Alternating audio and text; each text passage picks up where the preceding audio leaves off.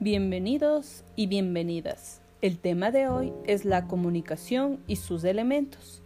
La comunicación va más allá del traspaso de la información donde dos o más personas están interactuando a través de un código común entre ellos, ya sea de modo auditivo, visual, táctil, olfativo y lingüístico.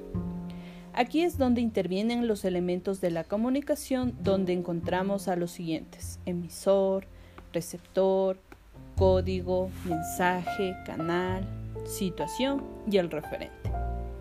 Para entender un poquito más de estos conceptos, los voy a definir rápidamente. El emisor es quien produce el mensaje y lo envía. El receptor es quien recibe el mensaje y lo interpreta. El código es el conjunto de signos y reglas que conoce el emisor como el receptor.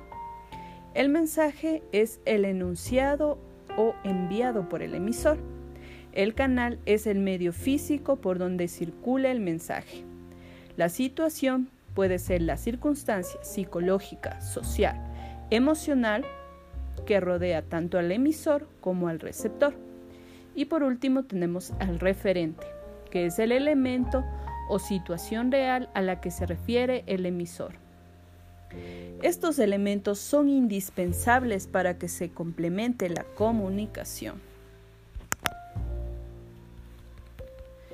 En conclusión, sin este referente de la comunicación y sus elementos, no entenderíamos la verdadera importancia de la comunicación y sus elementos. Estuvo con ustedes Katy Ceballos.